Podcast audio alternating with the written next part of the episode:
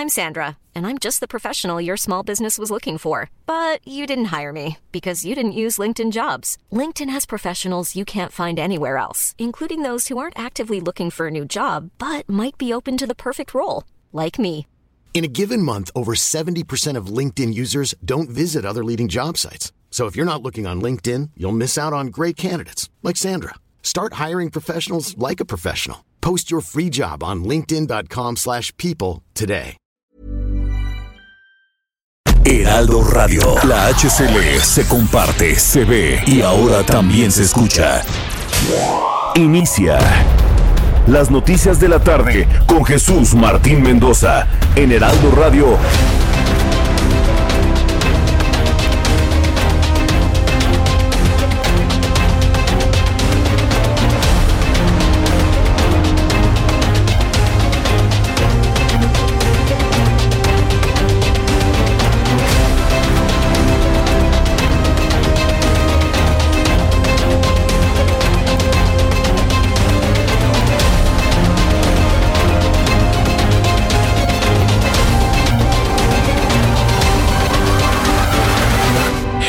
Las seis de la tarde en punto, hora del centro de la República Mexicana. Bienvenidos, muy buenas tardes. Iniciamos el Heraldo Radio con toda la información importante a esta hora de la tarde. Sea usted bienvenido a nuestro programa de noticias. Le saluda Jesús Martín Mendoza y como todas las tardes le digo, súbale el volumen a su radio, que le tengo la información más destacada hasta este momento. En lugar, le informo que luego de que se filtró la denuncia de Emilio Lozoya, algunos de los políticos mencionados como Felipe Calderón, Ricardo Anaya, José Antonio Mid, José Antonio González Anaya se deslindaron de las acusaciones en su contra. Y es que estamos ante un caso verdaderamente eh, increíble en México. Solamente en México, un corrupto de cuello blanco, un ladrón de cuello blanco, un corrupto como lo ha sido Emilio Lozoya, se puede convertir en el héroe, no nacional, ¿eh? en el héroe del gobierno en turno. Sí, y esto lo digo para que luego uno que otro por ahí me diga, ¡ay, qué amarillista Jesús Martín! No, sí es la verdad para que entonces el gobierno en turno diga, ay, es nuestro héroe porque ya está sacando toda la corrupción de priistas, panistas, perredistas y lo que se acumule. Por eso es un héroe para esta, esta administración, pero no se, nos, no se nos olvide, es un indiciado, es un, es un sospechoso de corrupción. No se nos olvide, no perdamos la perspectiva, el manejo y la estrategia que ha hecho la presente administración de hacerlo ver como un vengador anónimo, bueno, ni tan anónimo, ¿no? Un vengador protegido está generando una confusión en la opinión pública donde algunos de los adoradores de López Obrador a ultranza, pues ya lo ven como, como el prócer, como el ángel, ¿no? Un ángel caído que finalmente quiere encontrar nuevamente al cielo denunciando a los demonios. Vaya, alguna vez alguien dijo por ahí, ¿se acuerda? Que los demonios andan sueltos. Vaya que si, si no lo están, claro que lo están. Y ahora hemos estado viendo esta estrategia política, y claro, en donde nadie se salva, ¿eh? Nadie se salva. Hoy López Obrador dice que no quería leer la denuncia, que porque no quería tener pesadillas. ¿Será porque iba a soñar a René Bejarano y al señor Ponce? Porque él también tiene cola que le pisen, presidente. Y yo no me voy a olvidar de esos datos de René Bejarano, el señor de las ligas, y el señor Ponce, que se reventó millones de pesos en Las Vegas. Mal haríamos en olvidarlo. Todos tienen cola que les pisen, todos. Y los que dicen que no la tienen, hoy se deslindaron. La más reciente reacción se dio por parte del ex canciller Luis Videgaray, quien aseguró que las denuncias de Milo Lozoya sobre presuntos sobornos por la aprobación de la reforma energética son absurdas, temerarias, inconsistentes, además de falsas. Más adelante le voy a leer la carta que el propio Luis Videgaray, desde su autoexilio en Estados Unidos, en Massachusetts, Imagínense, en está en Cambridge. Sí, no, pues pisa, pisa México y le salen ronchas seguramente, ¿no? Porque el tipo así fue, ¿eh? Toda su vida así fue de pesado, así fue de petulante, el Luis Videgaray, y ahora pues, anda en Cambridge, ¿no? Más o menos a la altura de sus ingresos, seguramente como secretario de Estado. Bueno, desde allá emitió esta carta y al ratito le voy a leer algún, algo del contenido para que usted me diga qué es lo que piensa de lo que escribe el señor Videgaray. Mientras tanto, el presidente de este país calificó como muy grave la denuncia del exdirector Emilio Lozoya. Tome en cuenta que no hay juicio alguno, ¿eh? Todo lo que usted ha visto, escuchado, leído, es un show mediático con el único objetivo de generar una expectativa electoral en la gente. Yo estoy obligado a decírselo. Yo no puedo nada más eh, ser el portavoz de una estrategia político-electorera del actual gobierno. No, no, no, no, no. No hay ningún juicio en contra de, de Emilio Lozoya. No ha empezado juicio alguno. Y todo lo que usted ha visto, leído y demás es una estrategia política para golpear a los adversarios, ya de por sí bastante golpeados, ¿eh? También hay que reconocerlo. Y bueno, pues dice, hoy el presidente dice, no, muy grave, ¿no? La denuncia de Lozoya. El primero que debe decir, señores, no vamos a opinar nada, dejemos que la Fiscalía haga su trabajo. La Fiscalía General de la República, que ha estado completamente ausente en esto el primero que debe haber dicho, dejen que avancen las investigaciones y una vez que tengamos ya resultados de las investigaciones, bueno, pues entonces con todo gusto lo hacemos. Asimismo dice que no tiene dudas de que el documento es real y lo calificó como escandaloso. Presidente López Obrador, igualmente escandaloso fue lo de René Bejarano. Igual de escandaloso, igualito. Y por eso los medios de comunicación existimos para poder de alguna manera recordarle lo que también usted hizo en su tiempo con Bejarano y con el señor Ponce. Bueno, hoy se rasga las vestiduras, dice que es escandaloso. También reconoció que no terminó de leerlo, que porque no quería tener pesadillas. ¿Sabe qué? Yo le iba a presentar este audio, pero no, no se lo voy a presentar.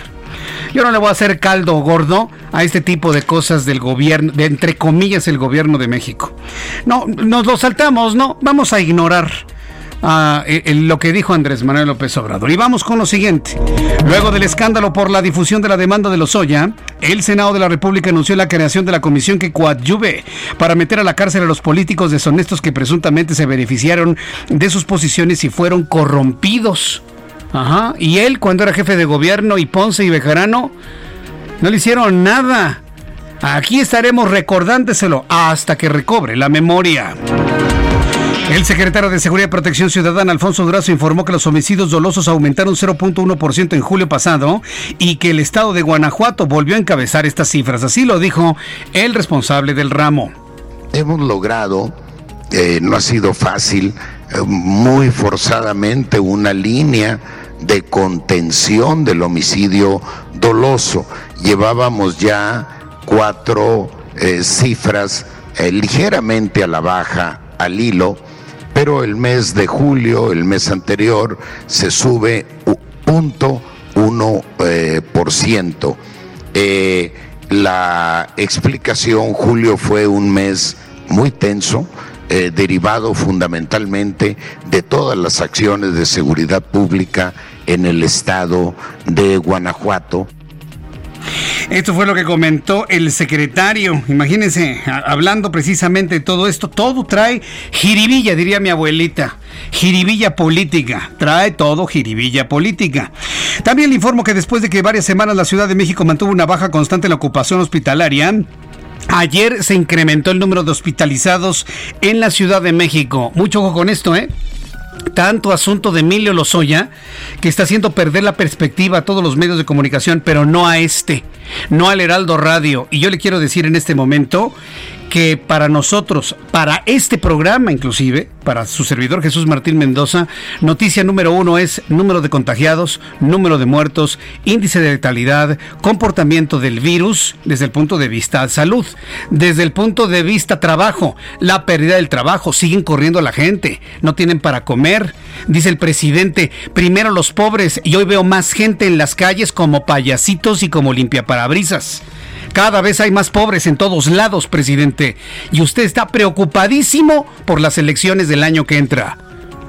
Primero los pobres, no nos venga con eso, no es cierto. Primero primero la elección del 2021 y a ver si le toca a todos estos jóvenes que están en las calles de la Ciudad de México, de las calles de Guadalajara, de las calles de Monterrey, de las calles de Puebla, de las calles de Acapulco Guerrero. Saludos amigos en el 92.1. Cada vez hay más y no hay quien los ayude, no hay quien les dé oportunidades, nada absolutamente. Ah, pero el presidente que dice primero los pobres primero está en la elección presidencial. Entonces, pobreza, trabajo, hecatombe económica, 12% de pérdida del Producto Interno Bruto, COVID, contagiados, muertos, es el tema número uno. No nos van a distraer de ese asunto. Y se lo digo de una vez al gobierno federal. A mí no me van a distraer de que eso es lo importante y que lo vamos a seguir informando en todo momento. Y para muestra, lo que dijo hoy Claudia Sheinbaum. Están creciendo los casos de COVID para hospitalización en Ciudad de México y así lo comentó en la mañanera. Más adelante le voy a presentar el audio de Claudio Sheinbaum, más adelante le voy a presentar lo que dijo la jefa de gobierno. Por lo pronto, mire, este anuncio que hacen jueves significa que mañana nos va a decretar nuevamente el semáforo naranja en la Ciudad de México para la próxima semana y sabe qué, posiblemente colonias en semáforo rojo. Esté muy atento por favor de estos anuncios que se podrían generar el día de mañana. También en las últimas 24 horas Francia registró 4.771 casos de COVID-19. México, gobierno de México, señor Gatel, que todo lo tienen ahí a la fuerza, no porque tenga credibilidad, véanse en ese espejo. Vean a España con 16 mil casos en tan solo tres días. Vean a Francia con solo el día de hoy 4.771 casos de COVID, mil más que ayer, lo que representa una progresión inédita desde el mes de mayo, de acuerdo con las cifras publicadas este jueves por la Dirección General de Salud. Que ya controlaron al virus, no es cierto, no lo ha podido ser Europa, porque habríamos de pensar que México ya lo controló si es un país del tercer mundo y quienes están sufriendo el rebrote son países del primer mundo. Si lo extrapolamos a esta comparación, yo no quisiera ver lo que va a ser de este país en uno o dos meses más. Estados Unidos activó el jueves a las Naciones Unidas un controvertido procedimiento con resultados inciertos para exigir el restablecimiento de las sanciones internacionales contra Irán, acusado de haber violado el acuerdo nuclear del año 2015. Vamos con nuestros compañeros corresponsales en la República Mexicana. Saludo a Germán Medrano, nuestro corresponsal en Los Cabos, Baja California. Bueno, él está en La Paz, pero ha estado haciendo recorridos y, y toda la información de la entidad. ¿Cómo les ha ido con Genevieve en las últimas horas, Germán? Adelante. Gracias Jesús Martín. Pues bueno, hemos dejado de estar en alerta roja aquí en Baja California Sur. La Coordinación Nacional de Protección Civil ya quitó esta alerta roja y únicamente dejó naranja y amarilla para algunos municipios de Baja California Sur. Estos eh, municipios son Comondú y Loreto en naranja porque justamente ahí es donde se está degradando ya eh, a depresión tropical la tormenta tropical Genevieve que pues sí, eh, también fue degradada de huracán 1 a tormenta tropical al día de hoy. Eh, te comento que ha habido 1.200 albergados totales en el municipio de Los Cabos y 153 en La Paz. Los Cabos, por supuesto, fue el municipio más afectado con 280 milímetros de lluvia. Eh, hubo inundaciones en las principales calles de Cabo San Lucas, las cuales arrastraron un mundo de basura por estas corrientes de arroyo y escurrimientos de las partes altas. Eh, por lo pronto también te confirmo que eh, no ha habido tampoco confirmados COVID durante la contingencia en todos los albergues aperturados de los.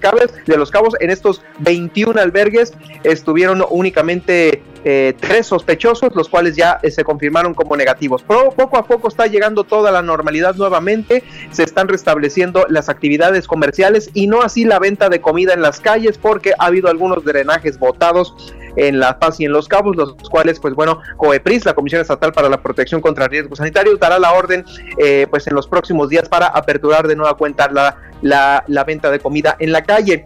Eh, los vuelos ya se han restablecido al 100% en Baja California Sur después de que fueron eh, cancelados al menos 25 de estos, los aeropuertos también. Únicamente estamos esperando la apertura de puertos, eh, Jesús Martín. Todos están cerrados, menos Guerrero Negro, que es el puerto más alejado de la tormenta tropical. Sí. Y el puerto de La Paz, que es donde llegan todos los insumos del macizo continental a con nosotros. Es el reporte desde aquí, desde Baja California. Correcto, muchas gracias por la información, Germán Medrano. Un abrazo, buenas tardes. Y nos vamos desde la península de Baja California hasta el estado de Puebla con mi compañera Claudia Espinosa. Adelante, Claudia, te escuchamos. Así es, Jesús Martín, te saludo con gusto a ti y a todos los amigos del Heraldo Media Group. Pues este día el gobernador de Puebla, Miguel Barbosa, reitera que es inocente y que él no ha recibido ningún tipo de soborno ni tampoco ningún favor de Emilio Lozoya. Incluso dijo que cucarachos van y cucarachos vienen entre los grupos que buscan perjudicarlo. lo que aún tiene el proceso de análisis para interponer la denuncia por daño moral y bueno, reitera que en esta declaración que se filtró a algunos medios de comunicación, pues su nombre no aparece y que el hecho en el cual pues él acude para pedirle de favor que cambie a su hermano en agosto de 2014 finalmente no es cierto, lo negó y que en caso de haber sido cierto pues tampoco representa un delito. Sin embargo, pues él reiteró que está limpio y que continuará pues dando a conocer su punto de vista cada vez que salgan este tipo de peticiones, pero que no se demostrará ninguna porque todo es falso. Es la información de ese pueblo. Muchas gracias, Claudia. Muy buenas tardes. Hasta luego, muy buenas tardes. Vamos con Nayeli Cortés, nuestra compañera corresponsal en, el en, en, Jalisco, precisamente ahí está en el estado de Jalisco. Bien, vamos a conocer más información. Adelante, Nayeli. Eh, buenas tardes, Jesús Martín. No, no estamos en Jalisco, estamos aquí cubriendo el Tribunal Electoral del Poder Judicial Sí, de la. Federación. Perdóname, que hoy te confundí determinó con que el. INE tendrá Adelante. Que organizar la encuesta de Morena para elegir dirigente. No será una encuesta cerrada solo a militantes. El tribunal reiteró su orden de elegir al nuevo dirigente de Morena a través de una encuesta aplicada a militantes, pero también a simpatizantes del partido. Y para levantarla, por supuesto que no se utilizará el padrón, porque según el tribunal no es un padrón partidista confiable. El tribunal eh, también aseguró que es posible realizar esta encuesta, aunque estemos en medio de una emergencia sanitaria, y como prueba dijo es que DINE va a organizar las elecciones de Coahuila y Durango y va a realizar la jornada electoral el próximo 18 de octubre. Esta decisión del tribunal pues eh, causó reacciones en el presidente de Morena, Alfonso Ramírez Cuellar, quien acusó a los magistrados electorales de haber sido sobornados y presionados por funcionarios públicos y legisladores ligados a Morena. En específico señaló al subsecretario de Gobernación Ricardo Peralta y pues también dijo que él no va a convalidar el pisoteo de los estatutos de Morena, pues con este método de encuesta abierta a simpatizantes pues se abre la posibilidad hasta de que adversarios de la 4T pues participen y elijan al nuevo dirigente del partido. Así las cosas en Morena y en el Tribunal Electoral pues que ahora le pide al INE que le entre al quite para que Morena pueda elegir a su nuevo dirigente, Jesús Martín. Bien, correcto. Muchas gracias, eh, Nayeli. Perdón, te confundí con Mayeli en Jalisco, pero Nayeli Cortés con todo lo que sucede dentro de Morena. Muchas gracias, Nayeli. Buenas tardes. Hasta luego, muy buenas tardes. Con Nayeli Cortés, por cierto, el asunto en- dentro de Morena está que arde, verdaderamente está que arde. Imagínense, Alfonso Ramírez Cuella está descartando por completo toda la, intervención del Instituto Nacional Electoral para la elección del nuevo eh, presidente del partido. Pues claro, bajo ninguna modalidad Ramírez Cuellar ganaría. Si las elecciones para dirigir di- eh, dirigente nacional de Morena fuesen el día de hoy, ¿sabe quién gana? Gana Mario Delgado. Gana Mario Delgado por arriba de Alejandro Rojas Díaz Durán, por arriba de Berta Luján. Eh, fíjese que Jacob Polensky ha logrado obtener un gran, un enorme apoyo dentro de Morena. Bueno, pues Mario Delgado le está ganando a una Jacob Polensky. Eh, entonces el asunto se vuelve sin duda muy, muy interesante. Bien, cuando son las 6 con 17, vamos con nuestros motorreporteros. Ah, por cierto, pero antes de los motorreporteros, está surgiendo una información de último minuto. Se ha dicho en una y varias ocasiones y se ha filtrado a través de medios de comunicación que Esteban Moctezuma Barragán, secretario de Educación Pública, podría dejar esta secretaría para competir por la candidatura a gobernador en San Luis Potosí. Hace unos instantes, Esteban Moctezuma Barragán, secretario de Educación Pública, aclaró a la opinión pública, súbale el volumen a su radio, que cuando ser servidor público y se está trabajando en algo tan importante como la educación, no tienen lugar los proyectos personales, aunque sería un honor ser gobernador de San Luis Potosí. Esto lo ha comentado el propio Esteban Moctezuma Barragán. Dice que no hay lugar para proyectos personales, aunque sería un honor ser gobernador de San Luis Potosí. Dígame usted, ¿se sube o se baja? ¿Se sube la candidatura o se baja de la candidatura? ¿Cómo lo entiendes, Orlando? Está interesante ¿eh? lo que ha comentado Esteban Moctezuma Barragán, es decir, reacciona San Luis Potosí, pero nada para nadie, ni les digo si voy o no voy. Dice, para mí es una gran responsabilidad cómo está en este momento el sistema educativo. Ah, pero sería un gran honor ser gobernador de San Luis Potosí. Por eso le digo, es una noticia importante que está surgiendo en estos momentos, la cual le quise comentar en estos momentos aquí en el Heraldo Radio. Vamos con nuestros compañeros reporteros urbanos. Daniel Magaña, ¿en qué zona del Valle de México te ubicas? Adelante. Martínez, muy buenas tardes. Nos ubicamos en la zona del eje central Lázaro Cárdenas, muy cerca del eje 4. Para las personas que utilizan este eje vial, términos generales, eh, pues, favorable el avance sobre el eje central Lázaro Cárdenas para desplazarse hacia el, viaducto. Bien, las personas que se incorporan hacia el eje 4, únicamente, bueno, pues hay que anticipar el eh, pues, cambio al carril de la derecha para continuar sobre la zona del eje 4 en dirección hacia la avenida Plutarco Elías Calles. Y bueno, si continúa sobre el eje central sin complicaciones hasta ahora de la tarde, tarde ya nublada, pero sin lluvia, Jesús Martín. Correcto, muy buenas tardes, gracias Daniel. Vamos con nuestro compañero eh, Israel Lorenzana. Adelante, Israel. Jesús Martín, gracias. Pues efectivamente tenemos información para nuestros amigos que se desplazan a través del eje 1 poniente en su tramo Cuauhtémoc. Y es que se registró Jesús Martín movilización por parte de servicios de emergencia y policíaca en Plaza Delta, donde pues ingresaron cinco sujetos a asaltar una joyería en la planta baja de este centro comercial. Tres eh, fueron detenidos, dos de ellos se dieron a la fuga. Los detenidos, un hombre, una mujer, perdón, y dos hombres que sus partidos fueron trasladados, de hecho, al Ministerio Público para rendir su declaración preliminar. Esto generó, por supuesto, movilización en las inmediaciones de Viaducto y Cuauhtémoc, por lo que ya para este momento la circulación comienza a restablecerse con dirección hacia la zona del eje 3 Sur. El sentido opuesto hacia la zona de la colonia del Valle o más adelante hacia Universidad presenta algunos asentamientos, estos los cruces marcados con semáforo, no hay que abandonar esta arteria si su destino es la zona de Churubusco. Jesús Martín, la información que te tengo. Muchas gracias por la información, Israel Lorenzana. Hasta luego. Hasta luego, que te vaya muy bien. El reloj marca las 6 de la tarde con 20 minutos hora del centro de la República Mexicana.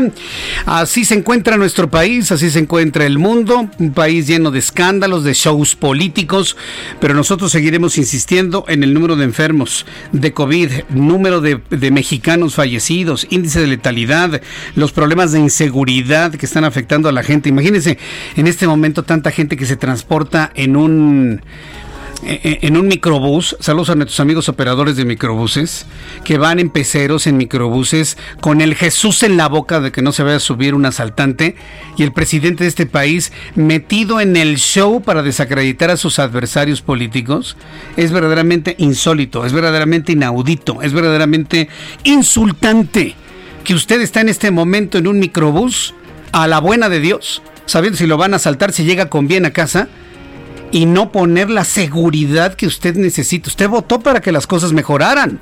Usted que me está escuchando en el transporte público. Y en este momento se está usted jugando la vida, porque no sabe si sale un tipo con pistola a saltarlos y hacer una balacera dentro del camión. Ah, pero el presidente que dijo que las cosas iban a cambiar y que los iba a acusar con su mamá y que les iba a dar abrazos y no balazos, él nada más está preocupadísimo por lo que hacen los Lozoyas y todos los integrantes de la política pasada y presente. Es insólito, verdaderamente es inaudito. Vamos a escuchar a Abraham Arriola, qué es lo que sucedía un día como hoy, 20 de agosto. Hoy es 20, ¿verdad? 20 de agosto de 2020. Abraham Arriola nos dice. Amigos, bienvenidos. Es jueves. Esto es un día como hoy en la historia, 20 de agosto. 1920, en Detroit empieza a emitir la primera radio comercial de la historia, la 8MK. Abuelito, ¿eres tú? 1920, en Estados Unidos también se funda la NFL. Mientras tanto, en nuestro país, en 1847, ocurre una defensa heroica de Churubusco ante el ejército invasor de Estados Unidos. En 1928 muere en la Ciudad de México Alfredo Robles Domínguez, ingeniero y miembro fundador del Centro Antireeleccionista de México. 1940. También en la Ciudad de México, el revolucionario ruso León Trotsky es herido de gravedad con un piolet por Ramón Mercader y morirá al día siguiente. 1944. En México se funda el Club León y también en 1986, por decreto presidencial, se crea el Servicio Postal Mexicano, cuyo antecedente es la Dirección General de Correos. Y en el 2007 se pone a circular la última versión de polímero del billete de 20. Sí, a esta nueva versión se le llamó Familia F. Sí, el billete azul con Don Benito Juárez. Pues amigos, esto ha sido un día como hoy en la historia. Jesús, muchísimas gracias. Muchas gracias, Abraham Arreola. Sí, yo me acuerdo cuando empezaron los, eh, los billetes de, les dicen billetes de plástico, ¿no? Primero dije de plástico. Y ya cuando conocimos en el mundo que es una tendencia mundial el billete de polímero, bueno, dijimos, bueno, feos, feos, feos no están. Le voy a decir una cosa, y eso es completamente real, comprobable en todo momento y en todo lugar. México hace los billetes más bellos del mundo. El único que no me gusta es el de 500 pesos, de que ya lo van a quitar, por cierto, el de Diego Rivera. Ese billete está horrible, espantoso. Lo sacó ahí Felipe Calderón nada más para, para ahí apapachar a ciertos grupos, pero en realidad en realidad el billete de 500 de Diego Rivera es espantoso. Es el más feo de toda la historia, desde mi punto de vista. Pero de ahí en fuera, ¿se acuerda usted del billete de 200 pesos en papel algodón conmemorativo del Bicentenario? Que estaba impreso de manera vertical. Es una obra de arte. Bueno, de eso platicaremos después. Voy a ir a los mensajes y le invito para que me escriba a través de mi cuenta de Twitter, arroba Jesús Martín MX y en YouTube, Jesús Martín MX. Escuchas a Jesús Martín Mendoza con las noticias de la tarde por Heraldo Radio, una estación de Heraldo Media Group. Heraldo Radio, la HCL se comparte, se ve y ahora también se escucha.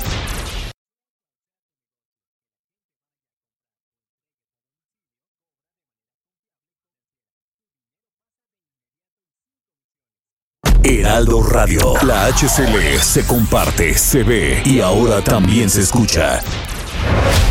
Escucha las noticias de la tarde con Jesús Martín Mendoza. Regresamos.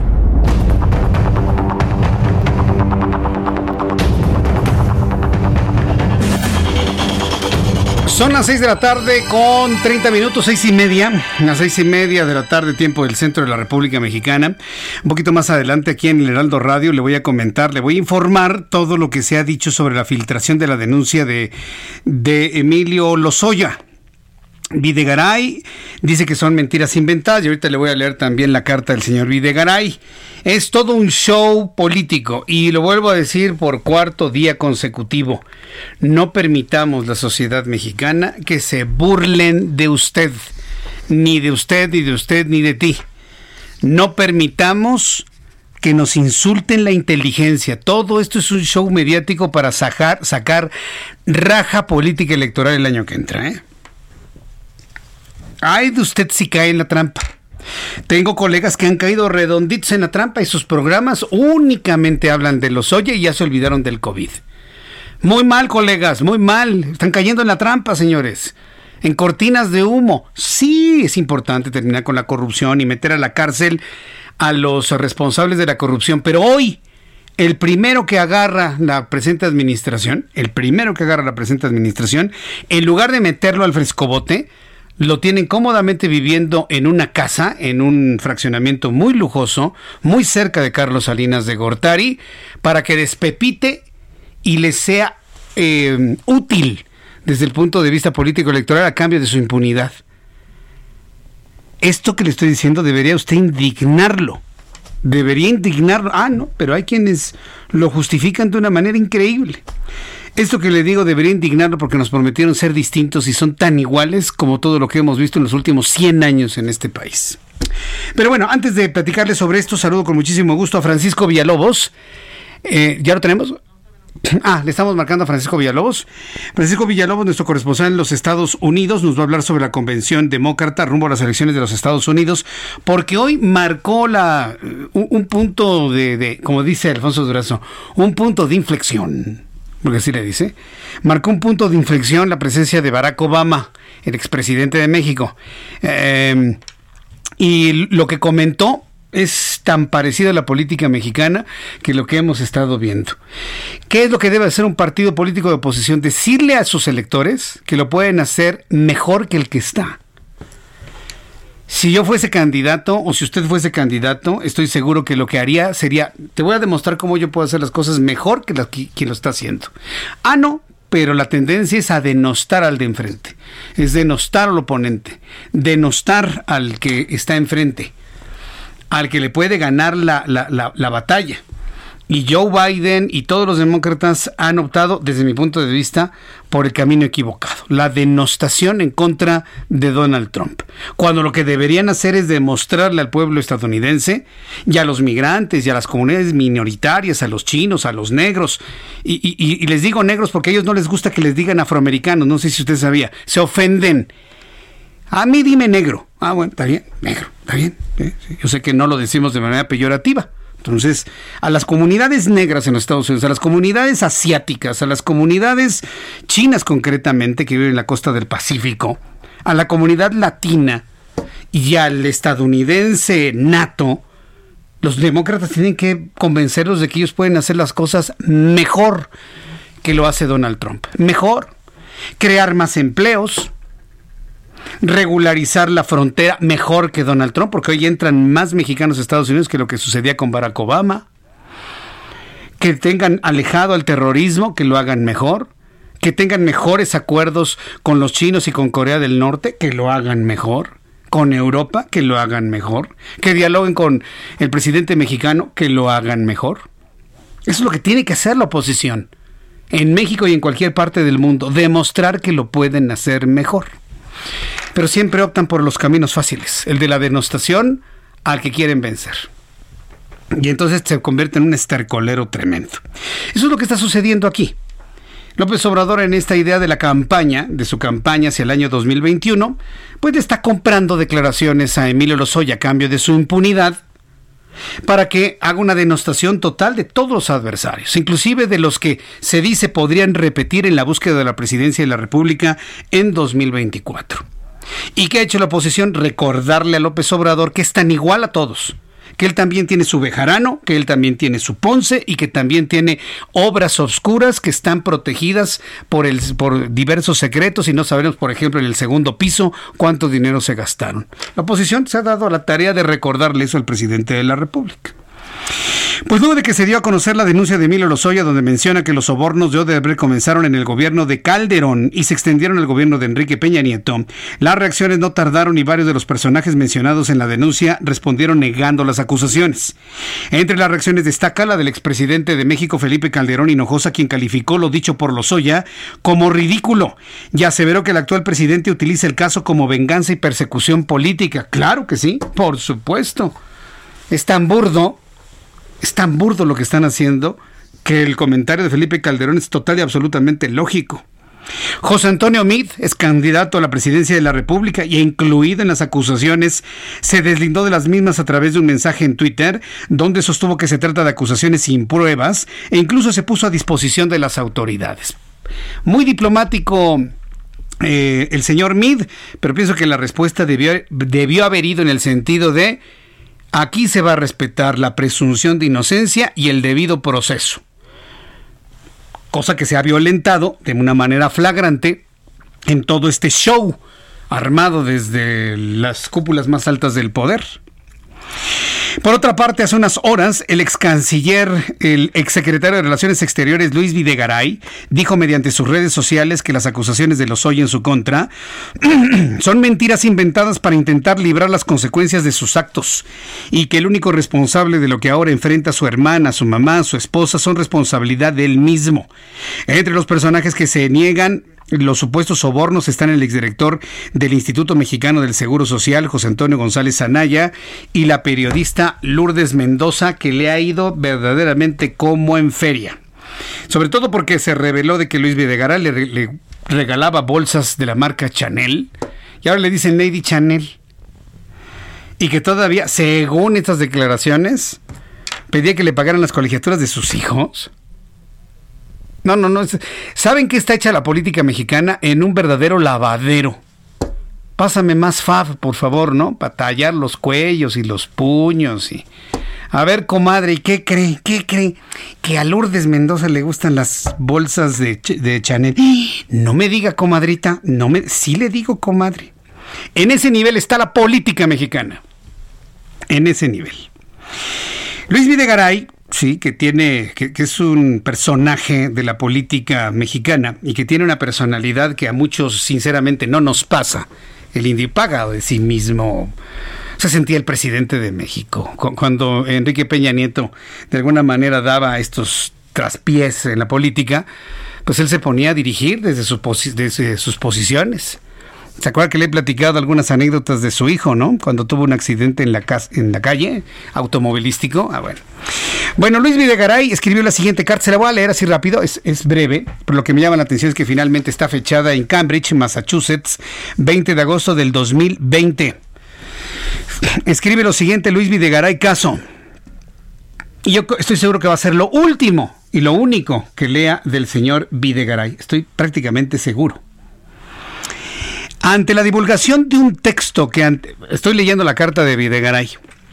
Ante la divulgación de un texto que, al parecer, es una denuncia que Emilio Lozoya presentó en contra mía y de otras personas, expreso a la opinión pública lo siguiente. Estoy leyendo la carta porque como el individuo prácticamente ni se manifiesta, la carta esta es noticia pura. ¿eh? Número uno, sigo leyendo su carta. Las múltiples imputaciones que me hace Emilio Lozoya son falsas. Además son absurdas, inconsistentes y temerarias. Dos, las acusaciones de Lozoya son mentiras inventadas para intentar librar las consecuencias de sus propios actos. El único responsable de la grave situación legal que enfrentan él, su madre, su hermana y su esposa se llama Emilio Lozoya. Número 3. No sorprende que Lozoya intente ahora culpar a otros para salvarse. Es una actitud que corresponde con su personalidad. Tampoco sorprende que intente culparme precisamente a mí de sus actos indebidos. Desde aquellos años es ampliamente sabido que tuvimos una mala relación personal. Abro paréntesis de Jesús Martín. Relación personal, Videgaray. Tienes relación, mala relación personal con todo el mundo. Nadie te soportaba en la anterior administración. Cierro paréntesis de Jesús Martín. Sigo leyendo la carta. Resultado de su mal manejo financiero de Pemex, de lo que él pretendía hacer con la reforma energética y de su conducta como servidor público. Número 4. Estoy listo siempre para atender el llamado de la autoridad competente y contribuir así al esclarecimiento de la verdad. Fíjese la, inconsistencia e incongruencia en su carta. Le vuelvo a leer el número 4. Estoy listo siempre para atender el llamado de la autoridad competente y contribuir así al esclarecimiento de la verdad. Ese punto 4 es una burla. Videgaray, es una burla. Estás en Estados Unidos. Para que vengas aquí habría que buscarte con la Interpol y pedir la extradición a los Estados Unidos. Ahora habrá que ver en calidad de qué está de ciudadano, o está indocumentado, o tiene una visa especial, a ver, eso que lo aclare también, relaciones exteriores. Bueno, como es del conocimiento público, concluyo la carta de Luis Videgaray, como es del conocimiento público, he decidido estar lejos de cualquier proceso político y decisión de política pública. Ah, pero dice que está listo para responder, pero dice que está lejos. Lea las cartas antes de que se las hagan, señor Videgaray, hombre. Léalas antes. Como es del conocimiento público, he decidido estar lejos de cualquier proceso político y de decisión de política pública y por ello hasta ahora me he reservado mis opiniones en torno a este y todos los temas de coyuntura nacional. Sin embargo, no voy a permitir, dice, que por una venganza política se me difame y por ello habré de dirimir estos temas y defender mi honorabilidad a través de las instancias jurídicas correspondientes. Luis Videgaray Caso. Hasta el momento no hemos sabido que haya interpuesto ninguna denuncia. Quien sí ya lo hizo es Ricardo Anaya. Él sí. Él presentó un video ayer por la noche y en donde anunciaba que hoy en la mañana, tempranito, 9 de la mañana, primera hora, nada más que abrieron los juzgados, habría de presentar una denuncia por daño moral en contra de Emilio Lozoya. Ahora hablando de Ricardo Anaya, el exdiputado federal de Acción Nacional, presentó una denuncia contra Emilio Lozoya por daño moral luego de que se filtró la denuncia donde el exdirector de Petróleos Mexicanos lo acusa de recibir sobornos millonarios para favorecer la aprobación de reformas estructurales. Anaya, quien fuera candidato a la presidencia de la República, rechazó en sus redes sociales los dichos de Lozoya, mismos que calificó de absurdos y afirmó que va a defender su honor. Pero miren, yo le puedo decir esto de Anaya. Yo sé que Anaya le cae gordo a mucha gente. Yo, yo, yo lo reconozco. ¿sí? Le cae gordo a mucha gente, pero sí es importante escucharlo. ¿eh? Sí es importante escuchar a Ricardo Anaya en el mensaje que grabó. Usted lo puede escuchar con todo detalle en mi cuenta de Twitter, arroba Jesús Martín MX, arroba Jesús Martín MX, y de esta manera, pues, eh, normarse un criterio, ¿no? De cómo ha eh, hablado el propio Ricardo Anaya, ex candidato presidencial. Estoy buscando precisamente su su grabación, que por cierto está en Twitter pero con una, una liga de YouTube. Y de esta manera, bueno, pues uno puede escuchar su, su mensaje. Le quiero presentar nada más la última parte. Eh, le voy a presentar la última parte del mensaje de Ricardo Anaya. Eh, porque evidentemente es el mensaje político, es la advertencia que le hacen, hace Ricardo Anaya a toda la clase política y al propio Emilio Lozoya eh, para de esta manera, pues está anunciando que vamos a conocer más de él. Eh, eh, escuche, le presento una parte. Pasado 24 de julio, afirmé que el señalamiento en mi contra es absolutamente falso. Y ahora que he podido conocer más detalles sobre las mentiras de Lozoya, dado que se ha hecho pública su denuncia, la acusación contra mí resulta no solo falsa, sino verdaderamente absurda. No solo me provoca repudio, la mentira es tan burda que no resiste el más mínimo análisis. Fíjense, dice Lozoya que la entrega de dinero ocurrió en la primera semana de agosto del 2014 y que el dinero se entregó en el estacionamiento de la Cámara de Diputados. Y claro, en el documento me señalan como diputado federal del PAN. Pero resulta que en agosto de 2014 yo no era diputado. Me separé del cargo el 6 de marzo. Es decir, había dejado la diputación cinco meses antes de esa supuesta entrega en el estacionamiento de la Cámara de Diputados. Entonces, además de corrupto, salió muy malo para mentir Lozoya. El cargo que yo ocupaba en agosto de 2014 era el de secretario general del PAN. Y tampoco era, como dice Lozoya, precandidato a gobernador, sino que me estaba preparando para asumir la presidencia nacional del PAN lo cual de hecho sucedió en septiembre de ese año. Pero además, díganme ustedes, de existir esa supuesta complicidad, ¿por qué cuando yo ya era presidente del PAN presentamos una denuncia en contra de Lozoya por la compra de agronitrogenados? ¿Y por qué señalé repetidamente el caso de corrupción de Odebrecht a lo largo de toda mi campaña presidencial e incluso ofrecí procesar a Lozoya y al propio expresidente Peña Nieto. Ninguna de esas preguntas tiene una respuesta lógica y sensata, sencillamente porque lo declarado por Lozoya en mi contra es absolutamente falso. He tomado la decisión de pasar de las palabras a los hechos. Mañana a las nueve en punto de la mañana que abren los juzgados, iniciaré acciones legales ante un tribunal federal a fin de demandar por daño moral a Emilio Lozoya. Ahora soy yo quien está llevando el caso ante un juez para que se investigue la verdad, se valoren las pruebas y se dicte una sentencia. Lo hago porque tengo la certeza de que no existe sustento alguno en la mentira infame que Lozoya ha inventado en mi contra.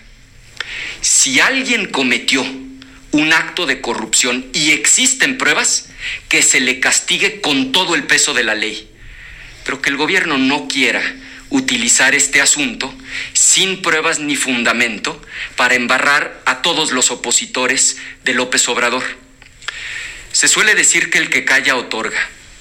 Yo no callo ni otorgo. Ahora, la historia se repite. Esta película ya la vi y la viví. Durante el proceso electoral de 2018, en el que fui candidato a la presidencia de la República, fui objeto de muchas calumnias miserables. Y una vez que pasaron las elecciones, todas las acusaciones se vinieron abajo y fui plenamente exonerado, porque jamás cometí un delito. Que no sueñen con que me voy a dejar. Conmigo se van a topar con pared. No me importa cuánto tiempo me tome. Voy a defender mi honor y seguiré luchando para cambiar a México. Conmigo se van a topar con pared. Si a esta respuesta se le suma cómo le contestó el gobernador de Querétaro a López Obrador, Si a esta declaración le suma cómo le contestó el, el, gobernador de San Luis Potosí a López Obrador, el de Zacatecas, cómo le han contestado un Enrique Alfaro, cómo le ha revertido sus instrucciones un eh, gobernador del estado de Puebla, y muchos más, bueno, pues entonces vemos que ya se le está volteando eh, al presidente. Conmigo se van a topar con pared y se lo dice Emilio Lozoya y se lo dice al gobierno, porque claramente dice yo no voy a permitir de que usen este asunto para estar manchando a todos los opositores. Yo se lo he dicho, es una estrategia, es una estrategia política. Que son culpables, que se les castigue. Pero la idea en este momento no es castigarlos es denostarlos ante un electorado para que no se vote por la oposición, los partidos de la oposición en el año 2021. ¿Se da cuenta? ¿Usted va a caer en esa trampa? Usted va a caer, caer en ello y el que verdaderamente hizo de las suyas, que fue Emilio Rosoya, ¿va usted a permitir que López Obrador le mantenga ahí su, su impunidad viviendo de manera lujosa? Estos comentarios que yo le hago son producto de las noticias que están circulando. Mal haríamos en los medios de comunicación de no poner un punto de reflexión de lo que está ocurriendo. Mal haríamos en pararnos aquí y eh, ya, a la siguiente nota, a la siguiente nota. Seríamos como el señor molécula. No. México es un país pensante. Y la verdad me, me, me honra me honra verdaderamente saber que este programa de noticias llega a una intelectualidad que escucha la radio muy importante. Sabemos de dónde viene este gran auditorio que a esta hora de la tarde sintoniza el Heraldo Radio. Sabemos de dónde venimos. Y la exigencia en la información y la exigencia en el pensar, en el rigor de la noticia y en lo importante del análisis, desmenuzar las cosas. La sociedad mexicana es una sociedad más pensante que otras y yo creo que no debemos dejar eso de lado. El pensar, el reflexionar y ser independientes en nuestras decisiones, sin que nos manejen con shows políticos nuestras decisiones, harán de este país una sociedad más fuerte, ¿eh? se lo puedo asegurar. Pero por lo pronto dígame usted qué le parece todo este asunto a través de mi cuenta de Twitter, arroba Jesús Martín MX, a través de nuestra plataforma de interacción en el Heraldo Radio, que es el canal Jesús Martín MX en YouTube. Entonces, eh, hay una gran cantidad de, reacciones que ya empiezo a, ver en estos momentos en nuestra plataforma. Y, fíjese, estaba tan interesante este asunto de, Anaya que hasta se detuvieron los comentarios, porque la gente estaba, estaba precisamente escuchando. Dice Héctor Oviedo, que mello. El que ríe al último ríe mejor, Héctor. ¿eh? Alfonso Burques, eso de que conmigo van a topar con pared, suena al bur Jesús Martín. Bueno, pero sabes perfectamente bien qué es lo que quiso decir, ¿no? Que no se va a dejar finalmente, ¿no? Dice comunidad, sí, sí, sí, sí, sí. Este, Teresa Cervantes dice que el presidente quiere distraer con todo circo para ganar elecciones del 2021 y del COVID. Al ratito vamos con el asunto del COVID. ¿Usted cree que lo vamos a olvidar? No, hombre. Por supuesto que no. Que por cierto, personaje de la noticia, Hugo López Gatel, que ayer apareció con su cubrebocas verde producto de un regalo con amor. Sí, se lo regalaron, se lo regalaron. A ver, a través de Twitter, de mi cuenta de Twitter, arroba Jesús Martín MX, dice Gabriel Cortés, Jesús Martín, jajaja, ja, ja, qué tierno te escuchas al creer lo que dice Anaya, jajajaja, ja, inocente. Inocente tú, yo no sé si sigues pensando que las cosas van a cambiar con López Obrador, ¿ya viste la economía? Dale gracias a Dios que no te has quedado sin chamba, a lo mejor no la tienes. Así que, ¿quién es el inocente, Gabriel? ¿Quién es el inocente? Irlanda Maya, qué gusto saludarte, mi querida periodista. Irlanda Maya, que nos está enviando saludos, muchísimas gracias. Valle Arboledas está replicando el mensaje de Ricardo Anaya. Fernanda Corro dice: Listo el reto, usar cubrebocas, perfecto. Porque si sirve, yo me lo pongo. Nosotros continuamos aquí en el Heraldo Media Group, en prensa, en web, en radio, en eh, televisión mostrando el cubrebocas. Hoy no traigo el cubrebocas oficial de, del Heraldo porque se está lavando, pero traigo mi cubrebocas este, de, todos los días. Aquí está. Porque si sirve, me lo pongo. Mira, este, este, tiene doble capa, pero es más delgadito. Entonces no se escucha tanto al aire de que me está tapando algo la boca. Entonces, bueno, pues este, este, este, cubrebocas también está muy, muy bonito, muy bien diseñado, ya vieron. Precisamente para poder cubrir nariz, cubrir la boca, cubrir la barbilla y tenerlo bien puesto alrededor.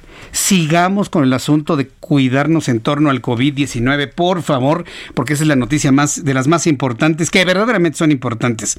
Adrián Castillón dice que López Obrador, como siempre, sacando a relucir su pequeñez, dice Teresa, ah, me envía unas, unas imágenes de la lluvia que está cayendo en estos momentos en algunos puntos del Valle de México. Gracias, Teresa. Dice que se está cayendo el cielo en la colonia del mar, en la zona de Tláhuac. Saludos, amigos en Tláhuac.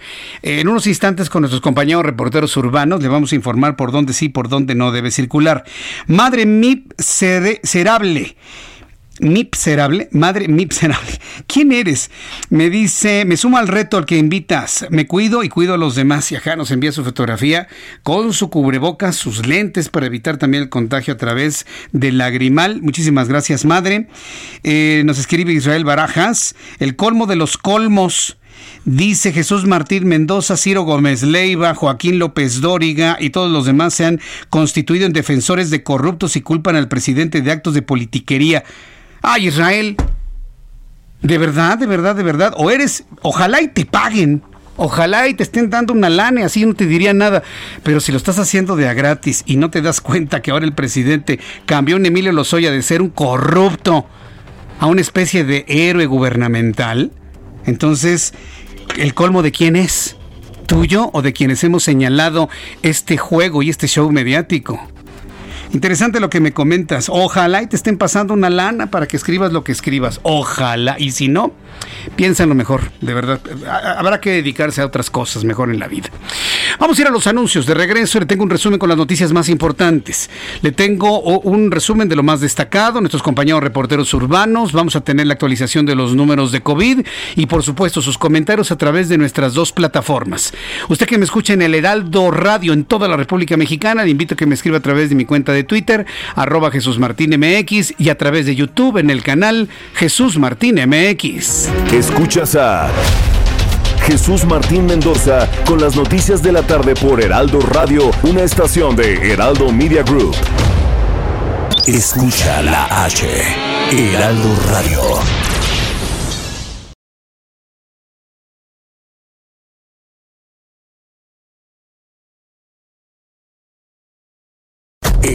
Radio. La HCL se comparte, se ve y ahora también se escucha. Escucha las noticias de la tarde con Jesús Martín Mendoza. Regresamos.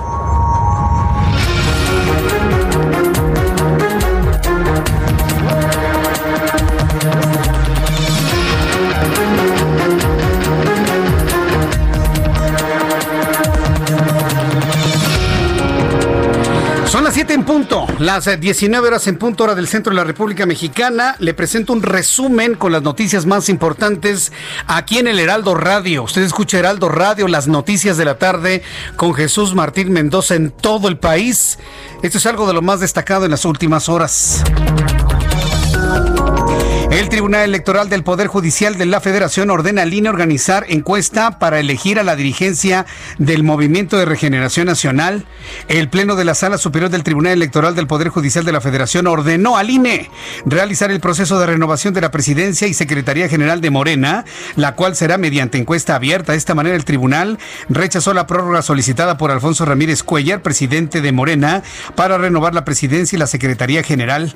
Por mayoría de votos se determinó que el INE se encargará de realizar la renovación de la encuesta nacional abierta a la militancia y simpatizantes del partido para elegir dichos cargos. También conozcan este resumen de noticias que suspende al secretario que canceló la orden de aprehensión contra Ansir. El Consejo de la Judicatura Federal suspendió medio año al secretario de, Funciones de Juez, Amos José Olvera Sánchez, quien amparó a Alonso Ansira y ordenó eliminar la acusación en su contra por el cargo de agronitrogenados. Están viendo estos jueces. Están viendo estos jueces que el gobierno quiere estos casos para poder cazar peces gordos y este, bueno, pues le tronaron los dedos o le dijeron, aquí está este billete y luego, luego, porque ¿qué uno puede pensar? Que por hermanita de caridad lo hizo. No, hombre. El Consejo de la Judicatura aseveró que la suspensión se debe a la probable responsabilidad del descuido, así lo señalan, en el despeño de sus funciones y recalcó que habrá cero tolerancia, por lo que el secretario, quien estaba en funciones de juez tercero en Chiapas, ya es investigado. El secretario de Relaciones Exteriores, Marcelo Ebrard, dio a conocer que México participará en la fase final de ensayos clínicos de la vacuna rusa contra coronavirus con al menos 2.000 voluntarios.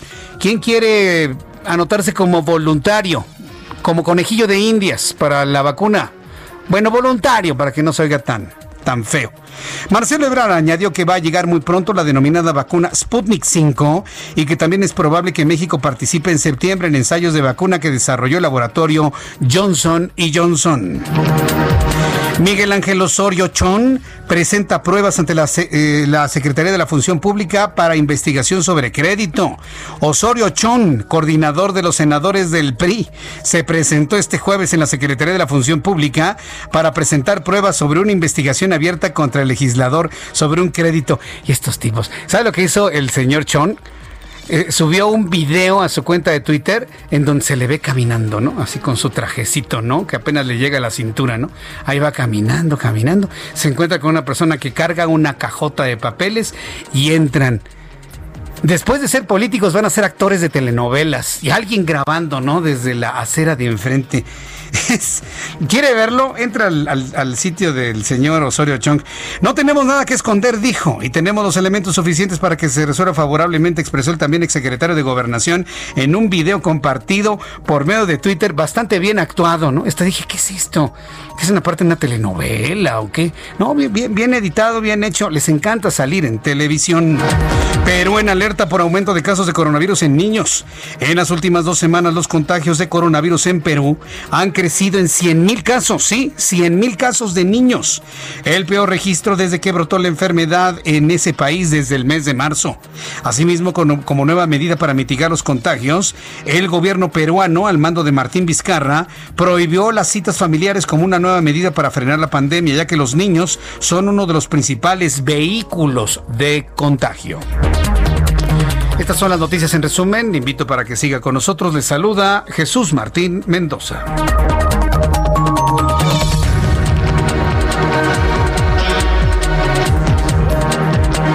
ya son las 7 con 4, las 7 con 4. Hasta aquí nuestro resumen de noticias, aquí en el Heraldo Radio, en toda la República Mexicana. Si es la primera vez que usted nos escucha, mi nombre es Jesús Martín Mendoza y, lo, lo, comento así porque fíjese que ya le decía hace unos instantes en el corte comercial que la verdad estamos muy, muy, muy, muy contentos por el nivel de audiencia que se ha reportado en los últimos meses para este programa de noticias. O sea, ¿qué significa? Que día tras día, semana tras semana, mes tras mes, más personas nos escuchan por recomendación porque nos encuentran y a veces cuando usted encuentra a alguien que en la radio lo escucha porque le acompaña con las noticias, a veces no sabe su nombre. Entonces comento, mi nombre es Jesús Martín Mendoza, tengo 30 años de experiencia en la radio mexicana desde hace ya una cantidad enorme de años, 17 años aproximadamente, le acompaño con este esfuerzo informativo a esta hora de la tarde. Es más, si me forzo un poquito más, desde 1999, hace 21 años, cuando empecé con un programa de noticias en la tarde en una emisora de amplitud modulada. Y bueno, pues así ya, ya hemos sumado una buena cantidad de años eh, estando en el gusto de muchas, muchas personas en el Valle de México, en Guadalajara, en Monterrey. Y ahora me da un enorme gusto saber que nos escuchan mucho más en Acapulco Guerrero, que nos escuchan muchísimo en Tijuana y en San Diego, que nos están escuchando en Villahermosa, que usted ha hecho de este programa su preferido, su predilecto en Monterrey, Nuevo León, en el 90.1. Saludos amigos en San Pedro. Allá siempre nos escuchaban en la otra emisora, ahora estamos en FM, allá en Monterrey. Saludos amigos en San Pedro y gracias por estar siempre, siempre presentes en este programa de noticias. Vamos con nuestros compañeros reporteros urbanos, vamos con Israel Lorenzana. Adelante Israel, ¿dónde te ubicas? Adelante.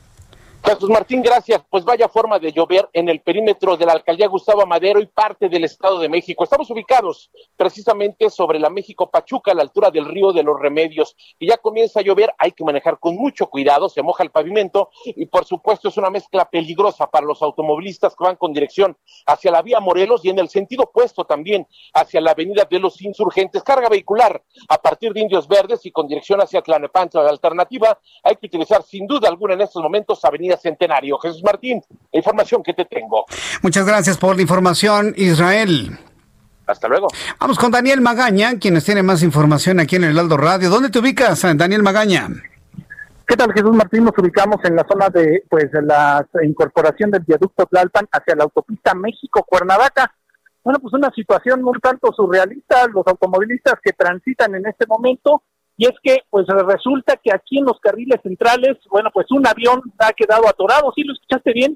El fuselaje de un avión que está a bordo de una plataforma eh, pues que se trasladaba hacia Cuernavaca, obviamente sin las alas, el fuselaje de un avión Cessna, eh, pues eh, precisamente quedó en el bajo puente de la zona del anillo periférico y no es nada más un avión, poco más atrás otro tráiler con el fuselaje de un helicóptero, bueno, pues también ha quedado varado en este punto. Ya elementos de la Secretaría de Seguridad Ciudadana, bueno, pues han uh, roto parte del alerón trasero para que pueda cruzar esta zona pues de pues y retirarlo y liberar la vialidad, pero muy afectado ya una tarde en la cual empieza también a caer algunas gotas de lluvia, así que bueno, pues pocas cosas faltaban en esta metrópoli Jesús Martín y ahora, bueno, pues hasta los fuselajes de avión quedan atorados aquí en la zona del viaducto Tlalpan. Ya afortunadamente están por retirarlo, eso sí va a quedar muy afectado porque únicamente van a poder colocarlos en el carril de extrema derecha, pero bueno, pues de las cosas que ocurren aquí en esta gran metrópoli. Correcto, bueno, pues muchas gracias por la información, Daniel. Continuamos atentos. Eh, continuamos atentos. Eso nada más sucede en México, ¿no? México, magia y encuentro. Está sorprendida Andrea Saucedo. Hola Andrea, me está escribiendo a través de nuestro canal de YouTube, Jesús Martín MX. Ahora que le comentaba que inicié con este programa de noticias o con este esfuerzo informativo vespertino en 1999, me preguntan cómo se llamaba el programa. Se llamaba Desde el Centro de la Noticia. Uy, no, lo estoy hablando ya de hace, hace una buena cantidad de años. Y me está diciendo Andrea Saucedo, yo nací en el 99 Ah, pues muchas gracias, Andrea. Yo sé que este programa de noticias lo escuchan muchos chavos universitarios y hasta de preparatoria y, se ha extendido la voz para escuchar nuestro programa de noticias entre los estudiantes universitarios. De verdad, muchísimas gracias, chavos. ¿eh? Gracias porque ustedes sintonizan, se enteran, se informan. Muchos no están de acuerdo conmigo, muchos otros sí, por supuesto. Qué aburrida sería la vida si todos estuviésemos de acuerdo, ¿no? Con lo que se dice. Sería aburridísimo. Se trata siempre de, de, conocer y de tolerar y de estar precisamente conociendo todos los puntos de vista de una sociedad tan rica, tan, tan, tan politizada, tan en pleno crecimiento, sin duda alguna. Bien, vamos a a, platicar con el diputado del Movimiento de Regeneración Nacional, Sergio Gutiérrez Luna, a quien yo le agradezco mucho que me tome la llamada telefónica a esta hora de la tarde. Diputado Gutiérrez Luna, gusto saludarlo, bienvenido. Buenas tardes, al contrario, gracias por llamarme. Buenas tardes al auditorio. Lo, he invitado para que nos platique. ¿Qué, opinión le merece todo lo que está ocurriendo con la elección de la dirigencia del Movimiento de Regeneración Nacional? Entiendo que usted ha declarado de que este partido no le pertenece a nadie. Mire que yo creía que era de López Obrador, pero me dice usted que no le pertenece a nadie, que es del pueblo de México. A ver, coménteme esto, por favor, diputado. Mira, te quiero poner en el contexto. Desde que Andrés Manuel López Obrador dejó la presidencia del partido hace más de dos años para irse candidato a la presidencia de la República, el partido ha tenido interinatos. No ha habido legalidad y democracia para renovar legítimamente las dirigencias del partido. Todos los partidos, todos, ojo, es una obligación constitucional, deben de renovar periódicamente sus dirigencias porque esa es la forma en que democráticamente le permite participar a los militantes. Morena ha sido la excepción. Diversos militantes se han inconformado ante esta decisión ante instancias jurisdiccionales. Hoy el Tribunal Electoral del Poder Judicial de la Federación resolvió que Morena debe de realizar una encuesta abierta ante militantes y simpatizantes para consultarles sobre quién debe dirigir a Morena. Nosotros estamos de acuerdo con esta resolución porque Morena es un movimiento muy amplio que, como tú sabes, en el 2018 recibió más de 30 millones de votos. Esos votos nos otorgan una responsabilidad para consultar o hacer partícipe a la gente de las decisiones de Morena, que es lo que hemos estado buscando y ahora finalmente se dará a través de una consulta abierta que conducirá el Instituto Nacional Electoral. Correcto. Diputado, dígame una cosa. ¿Movimiento de Regeneración Nacional puede vivir por sí mismo con aire propio, con alimentación propia, o siempre va a necesitar de la presencia de López Obrador para poder subsistir? Y le pregunto, viene la elección del año que entra y yo no dudo que muchos candidatos desconocidos tengan necesariamente que mostrarse en una foto junto con López Obrador para poder ser visualizados. ¿Puede vivir Morena sin la imagen, sombra, presencia, nombre del presidente de México? Morena se debe, y su triunfo en 2018 se debe a Andrés Manuel López Obrador. Él generó una ola importante, un liderazgo que condujo a Morena al triunfo que tenemos. ¿Cuál es el reto que tenemos ahorita? El reto que tenemos es consolidar la cuarta transformación. Nosotros creemos que Morena puede consolidar esa cuarta transformación a través de la construcción de liderazgos que encabecen, que representen, que conduzcan las ideas de la cuarta transformación. En conclusión, yo te diría que el reto del 2021 es justamente construir esos liderazgos que apuntalen lo que nos dio el triunfo en el 2018. Ese es el reto, por eso debemos de tener una dirigencia que pueda conducir esa, esa visión hacia el futuro. Pues eh, eh, le pregunto porque López Obrador no es eterno en todos los sentidos sabidos y por haber, nadie de nosotros lo somos. Y las instituciones son las que prevalecen por, eh, por encima o, prevalecen sobre los hombres. Esta fue una, una frase que dijo un hombre que se llamaba Francisco Aguirre Jiménez. Las instituciones prevalecen más allá de los hombres. Y es importante que un instituto político prevalezca más allá de, de quienes los han forjado y los han construido. ¿Usted qué opina de ello? Tienes toda la razón y yo creo que en este caso el movimiento que se ha generado para apuntalar a Morena es un movimiento del pueblo y el pueblo trasciende y el pueblo dirige y el pueblo conduce y el pueblo se expresa y eso es lo que estamos tratando de alguna manera de aglutinar para expresarlo. Nosotros estamos en contra ya en este contexto de la elección de la presidencia y la Secretaría General de Morena, en contra de que un solo grupo pretenda perpetuarse sin una elección de por medio. Nosotros queremos, creemos que, y queremos que quienes han eh, votado o expresado su simpatía por Morena se expresen para determinar quién va a conducir el partido en lo sucesivo. Ahora dígame, ¿a usted quién le gusta de los que están buscando la dirigencia nacional sin de Morena? Duda alguna, sin duda alguna, no de ahorita, sino de hace más de un año hemos estado impulsando a Mario Delgado Carrillo, nuestro coordinador diputado, porque creemos que es alguien que cumple con el perfil primero por preparación, segunda por diálogo, tercero por generar acuerdos, cuarto por compromiso con la transformación y finalmente porque es alguien que ha aglutinado a diversos grupos políticos al interior de Morena para poder consolidar el camino hacia el futuro. A mí en lo personal me gustó mucho el trabajo de Mario Delgado y mire que yo, usted debe saber que yo he tenido una posición muy crítica hacia el presidente y hacia Morena, pero le he reconocido a Mario Delgado el trabajo que hizo ahora por el asunto de los consejeros electorales, que no permitió que se colaran los, intereses de unos pocos para mover las intenciones dentro del Instituto Nacional Electoral. Yo ahí sí le reconocí eso y creo que a partir de ahí tomó una visibilidad mediática muy importante que hoy lo colocan en el primer lugar de las preferencias, si no me fallan los datos que tengo aquí, ¿verdad, diputado?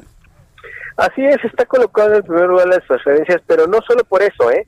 sino también por otras otros tantos acuerdos que ha generado a partir del diálogo. Yo creo que la construcción de la política actual debe basarse en escuchar, en entender, en comprender y en poder tener acercamientos con todos los sectores, a ver, maestros, ganaderos, agricultores, empresarios, medios de comunicación, todos los sectores. Mario lo ha hecho. Mario nosotros consideramos que debe ser la persona idónea para dirigir el movimiento en esta coyuntura de la elección del 2021, que es un reto para todos los partidos, para Morena lo es también. Bien, pues bueno, ya una vez conociendo cuál es la visión de, de, este grupo de integrantes del Movimiento de Regeneración Nacional, no me queda más que agradecerle, diputado Sergio Gutiérrez Luna, el que me haya tomado la llamada telefónica, que nos haya comentado lo siguiente. Yo creo que eh, para el proceso electoral de este año en dos entidades, pero sobre todo el del año que entra, necesitan tener ustedes una, una plataforma muy bien definida, muy clara, muy clara, sobre todo porque la, contienda electoral va a estar durísima, ¿eh? peleadísima, peleadísima, diputado, ¿sí o no? Todas las contiendas tienen sus particularidades Todas las contiendas son un reto, Morena tiene un reto enfrente y tenemos que afrontarlo de frente, de cara a los ciudadanos y con compromisos muy claros. Muy bien, diputado, muchas gracias por su tiempo. Gracias por estar con nosotros aquí en el Heraldo Radio. Al contrario, te mando un fuerte abrazo, saludos al auditorio. Saludos, saludos a don Mario Delgado, ¿eh? por allá. Gracias. Por supuesto, de su parte. Hasta luego, que le vaya muy bien. Es el diputado Sergio Gutiérrez Luna, quien, bueno, pues ya nos ha dado sus, sus comentarios al proceso de elección eh, proceso de elección del líder nacional de este partido político, pero muy interesante, ¿eh? ¿Sabe a mí lo personal que me llamó del planteamiento? Lo que me llamó y me quedo con ello. Que desde que el presidente de México, Andrés Manuel López Obrador, y, me detengo en ello porque, mire, podría ser Morena el primer partido que en menos de un año logra un presidente de la República y que pueda desaparecer en poco tiempo, sobre todo porque eh, no se ponen de acuerdo. ¿sí? No digo que desaparezca la ideología, pero puede desaparecer el instituto, cambiar de nombre, porque se están dando hasta con la cubeta, ¿eh? abajo de la mesa. Mañana le, platico en mi columna Ojos que si ven una de las cosas que han estado ocurriendo. Ayer se lo comentaba en el estado de Hidalgo. Pero a mí lo que me llamó la atención es lo que plantea este diputado. Que desde que López Obrador dejó de ser el líder nacional de Morena, todos los demás que han estado en la dirigencia del partido son interinatos ilegales. Fíjense nada más, el partido en el poder no puede definir a un presidente del partido. Por lo tanto, la elección que ahora se está cocinando para este partido político, en donde va a intervenir el Instituto Nacional Electoral, entonces estamos hablando que sería la elección del primer presidente legalmente constituido del Movimiento de Regeneración Nacional después de Andrés Manuel López Obrador tiene todo, desde el punto de vista político, tiene todo el sentido noticioso esto. Entonces, interesante sin duda lo planteado por el diputado Sergio Gutiérrez Luna. Son en este momento ya las 7.18, las 7.18 horas del centro de la República Mexicana. Tengo en la línea telefónica Mauricio Huesca, consejero del Instituto Electoral de la Ciudad de México, y lo he invitado a propósito de la difusión de la campaña ABC Circunscripciones 2020 del Instituto Electoral de la Ciudad de México. Ah, porque si usted piensa que el asunto de la política es nada más para políticos, no, también usted ciudadano tiene que involucrarse con, otras cosas. Eh, consejero Mauricio Huesca, qué gusto saludarlo, bienvenido, muy buenas tardes. Hola Jesús, muy buenas tardes y todo tu auditorio también muy buenas tardes. A ver, ¿qué es, eh, qué, es esta campaña ABC Circunscripciones 2020? Coméntenos, por favor. Claro que sí, Jesús. Pues mira, nosotros lo que estamos llevando a cabo es precisamente informar a la ciudadanía cuáles son los cambios que va a haber en el diseño de las demarcaciones territoriales o alcaldías. Y esto en virtud, eh, José Martín, porque con motivo de la ah, implementación de la Constitución Política de la Ciudad de México, mandata al Instituto Electoral que se lleve un nuevo rediseño de la configuración geopolítica de las demarcaciones territoriales a fin de que lo que antes había unas circunscripciones de, cada alcaldía en seis partes proporcionales, ahora van a ser hasta en siete o nueve eh, proporciones de cada una de las alcaldías. ¿Cuál es la relevancia de estas eh, delimitaciones? Que de cada una de estas circunscripciones va a salir una representación que en la nueva figura de política de la alcaldía se le llama concejal o concejala. Entonces, de cada una de esas circunscripciones saldrá una persona representante que tenga pues una afinidad política, cultural, eh, pues de tradiciones de pueblos y barrios originarios y de las colonias. Y de ahí que nosotros estamos llevando este ABC justamente para informar cuáles son estas delimitaciones y que los, sobre todo los, las y los integrantes de los pueblos y barrios originarios puedan compartirnos sus impresiones si están de acuerdo con esta delimitación, porque es una delimitación que, como tú bien dices, no solamente es para políticos, sino para ciudadanas y ciudadanos de a pie que les interesa saber y tener una representación en su en su eh, cuerpo administrativo más cercano que es la alcaldía. Ahora, eh, ¿cómo han visto el interés de la ciudadanía en participar en todo esto? Porque yo, yo sigo viendo una gran cantidad de, de apatía en estas cosas. ¿Usted cómo, cómo, cómo lo, lo leen en el Instituto Electoral de la Ciudad de México? Sin duda alguna siempre hay un sector de apatía en, el tipo de participación de las, de las y los ciudadanos en temas públicos, este Jesús Martín, pero también lo cierto es que eh, cuando se trata de pueblos y barrios originarios, al ser un, sector que pues se encuentra una, una, grupos de atención prioritaria que por años han sido invisibilizados y no se les ha tomado en cuenta y son a los que ahorita, hoy por hoy estamos tomando en cuenta, hemos recibido muy buena participación de ellas y ellos eh, que ya están de manera organizada todos en, representantes barriales, representantes chinelos, representantes de, de, este, de, caballos, en fin, tienen muchas representaciones ya, ellos incluso hasta patronales, y a partir de estas, estas figuras de representación están interviniendo muy, muy proactivamente y curiosamente Jesús Martín, que estamos llevando a cabo estas asambleas además de manera virtual, lo están haciendo también participando de estas eh, tecnologías que estamos implementando. Bien, entonces, ¿qué es lo que tenemos que hacer? ¿A qué página de internet tenemos que entrar? ¿Qué es lo que tenemos que consultar? Díganos qué tenemos que hacer, consejero. Claro, Jesús, pues ahorita tienen que meterse a la página del www.ism.mx, toda la ciudadanía, para que sepan cuál es el mapa geopolítico que va a estar rigiendo en su demarcación territorial. Ya el día de hoy y mañana concluimos con las últimas asambleas. Hoy se llevaron a cabo Benito Juárez, este, Magdalena, eh, Magdalena Contreras, Mañana viernes se llevará a cabo Cuauhtémoc, Cascapozalco y Gustavo Madero para efecto de que puedan saber y conocer cuáles son estos nuevos límites territoriales y si no están de acuerdo, en ese momento hacérnoslo saber para que nosotros en el Instituto Electoral de la Ciudad de México podamos tomar en cuenta sus opiniones. Todos los modelos políticos de las configuraciones geopolíticas están mapeadas perfectamente identificadas por cada alcaldía en el portal de Internet. Bien, correcto. Pues yo, yo le agradezco mucho el que me haya tomado esta llamada telefónica, consejero Mauricio Huesca, y deseo de todo corazón que todo esto salga bien, que participe mucha gente y bueno, que todo salga bien. Y estamos al pendiente del informe de cómo resulta. Muchísimas gracias, consejero. Gracias, Jesús. Un fuerte abrazo a todo tu Que le vaya muy bien. Hasta luego. Hemos hablado con el Instituto Electoral de la Ciudad de México. Son las 7.23. Son las 7.23 horas del centro de la República Mexicana. Tenemos números de COVID. Tenemos números de COVID-19. Eh, vamos a, bueno, le voy a informar en estos momentos cuál es la, cantidad de personas mexicanos contagiados, mexicanos fallecidos. Debo recordar la reserva de, de presentarle el audio de Claudia Sheinbaum un poco más adelante. Claudia Sheinbaum, jefa de gobierno de la Ciudad de México, ha dicho que ha notado un incremento, tiene el reporte de un incremento en el número de mexicanos hospitalizados en Ciudad de México. Y me centro en la Ciudad de México porque Ciudad de México, Tijuana y otras partes del país son el epicentro en México del COVID-19. Entonces, si sube la cantidad de, hospitalizados, que significa que hay más contagiados, que hay más gente que se siente mal, pero que se siente tan mal al grado de decir, no, me voy a un hospital porque en mi casa me voy a morir. Eso habla que ha crecido la velocidad de contagio del COVID. Le guste o no le guste al señor que trabaja en el Palacio Nacional, vive en Tlalpan, pero que hace sus conferencias matutinas en el Palacio Nacional, le guste o no le guste. Entonces, un anuncio de esta naturaleza de la jefa de gobierno de que se ha incrementado ligeramente la hospitalización en la Ciudad de México en jueves, definitivamente la, la va a orillar a informar mañana viernes en que nos vamos a aventar una semana más en color naranja y posiblemente colonias en color rojo. Entonces, tómelo en cuenta, han subido los casos de COVID-19 en, en el país.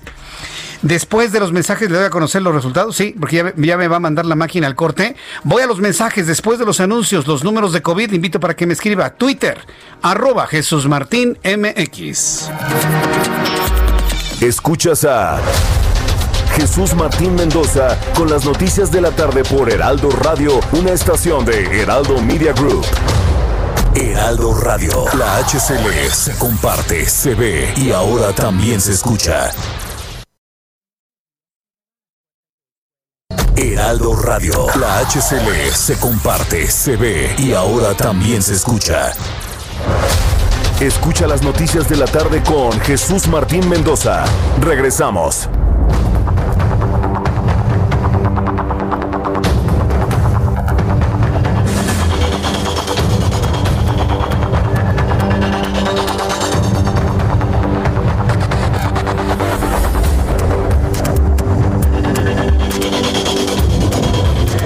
Ya son las siete y media, las siete y media hora del centro de la República Mexicana. Continuamos con el Heraldo Radio en toda la República Mexicana, en todo el país. Gracias por estar con nosotros, gracias por sus comentarios.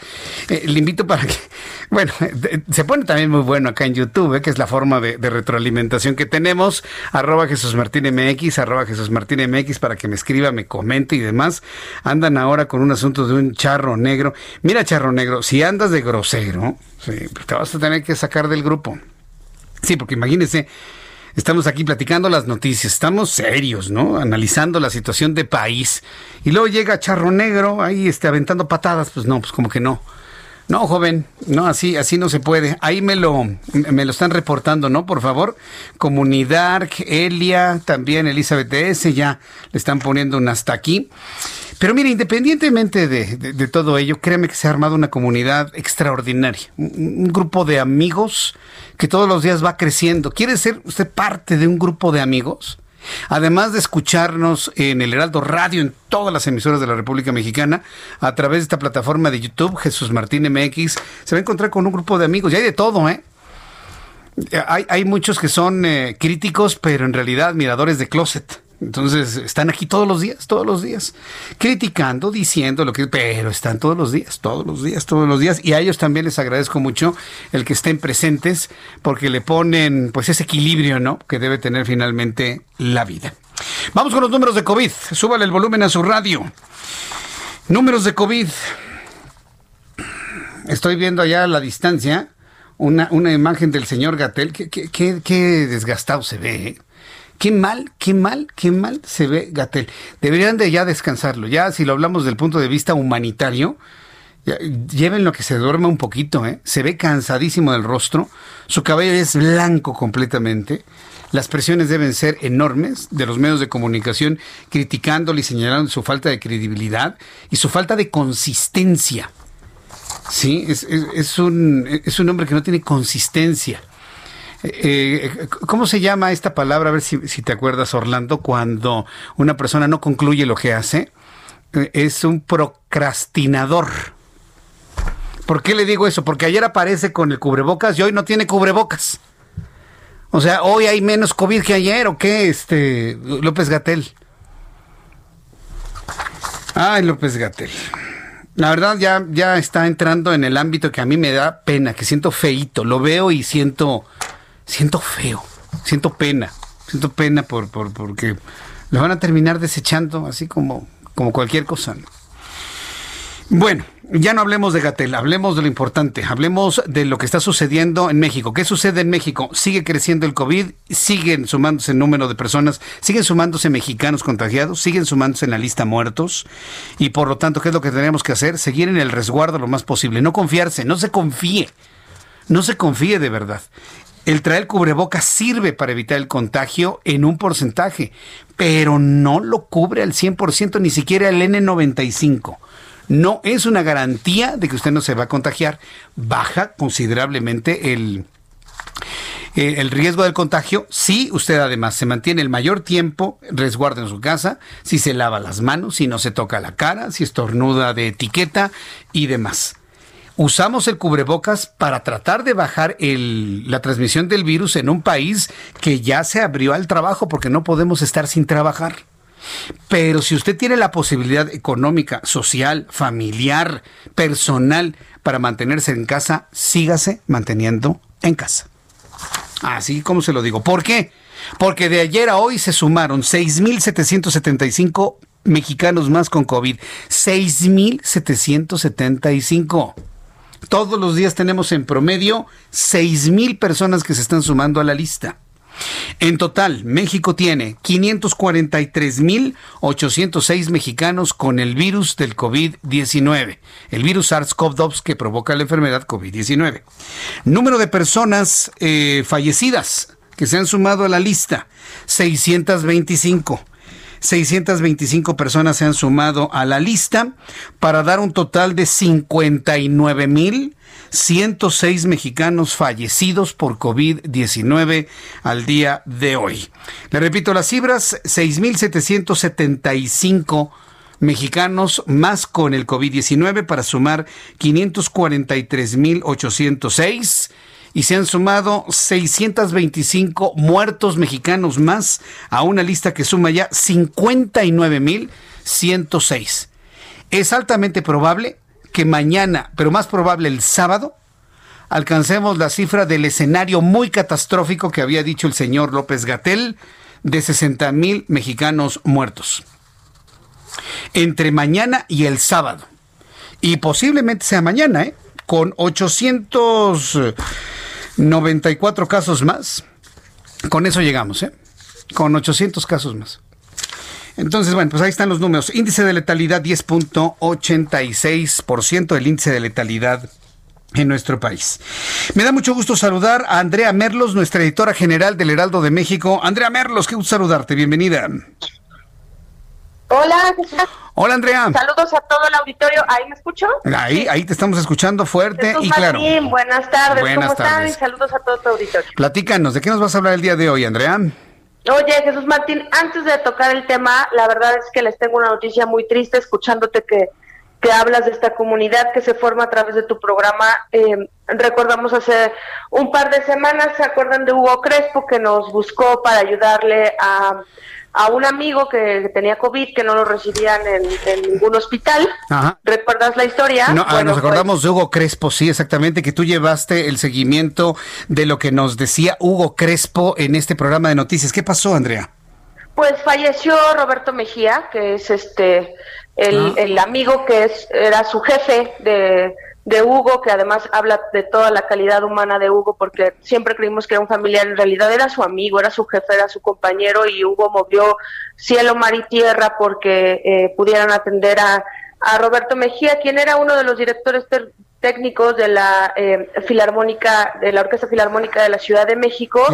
y falleció eh, estos días. Eh, Hugo me mandó un mensaje muy triste, agradeciéndonos pues todo, todo lo que hicimos por él, que además no, no, no hicimos por él nada más que lo que él mismo hizo por su amigo, lo cual por lo cual le quiero mandar una, un fuerte abrazo a Hugo y a los familiares de Roberto Mejía, porque sí es un tema que a nosotros nos movió mucho. Personalmente, sí te confieso que me causó tristeza porque nadie quiere acabar así y nadie quiere ser testigo de alguien que, que uno ama y que uno quiere, con quien uno convive, pues que, que, sea su final el COVID. Y un poco abonando a lo que comentas de, de las cifras que cada vez se vuelven más frías, eh, Jesús Martín, y que yo sí le quiero decir a la gente que nos escucha que no normalicemos esta situación, que se mueran cientos de personas diariamente, que ya llevemos casi 60 mil muertos, que estemos contagiados, que, tengamos tantos problemas de, digamos que de riesgo de, de, morir, no lo debemos de normalizar, no lo dejemos pasar de largo, no creamos que no nos va a pasar a nosotros porque hay mucha gente, hay muchas familias, hay muchos amigos que la están pasando muy mal, como es el caso de Hugo Crespo, a quien le mandamos sí, ya en este momento toda la comunidad que nos sigue aquí en el Heraldo Radio a través de este canal de YouTube están, bueno, pues manifestando su consternación, porque pues, como tú lo recordarás, eh, Hugo Crespo pues prácticamente hizo que se moviera toda esta empresa, hizo que se moviera mucha gente, centenares de personas en tratar de ayudarle, llevarle apoyo, encontrarle un lugar donde atendieran. Nos decía al principio que era su familiar, pero ahora entiendo que él veía a su amigo como parte de su familia, con ese cariño, con ese, con ese interés y finalmente lo atendieron en el Hospital General, me acuerdo, y lamentamos el fallecimiento de Roberto, Roberto, Mejía, sí, Roberto Mejía, lo, lamentamos mucho.